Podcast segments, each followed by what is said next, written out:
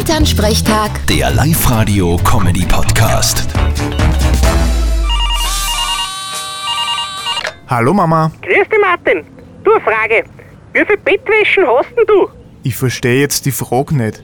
Ja, eine, mehr brauche ich eh nicht. Und wie tust du? Waschst du das nie?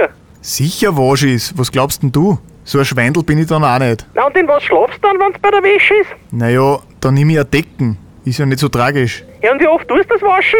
Ma, was weiß ich?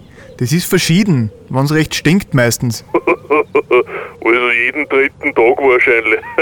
Okay, du darfst doch nicht immer von dir ausgehen. Na, Martin, ich glaube, ich besorg dir mal eine neue Bettwäsche, damit du eine zweite hast zum Wechseln. Ja, von mir aus. Aber wenn's das machst, dann bitte keine schwarze. Wieso denn nicht? Ich sag einmal so, aus rein optischen oder besser gesagt sportlichen Gründen. Ich weiß jetzt nicht, was du meinst, aber bitte. Ja, bitte. Vierte Mama. Bitte, Martin. Elternsprechtag. Der Live-Radio-Comedy-Podcast.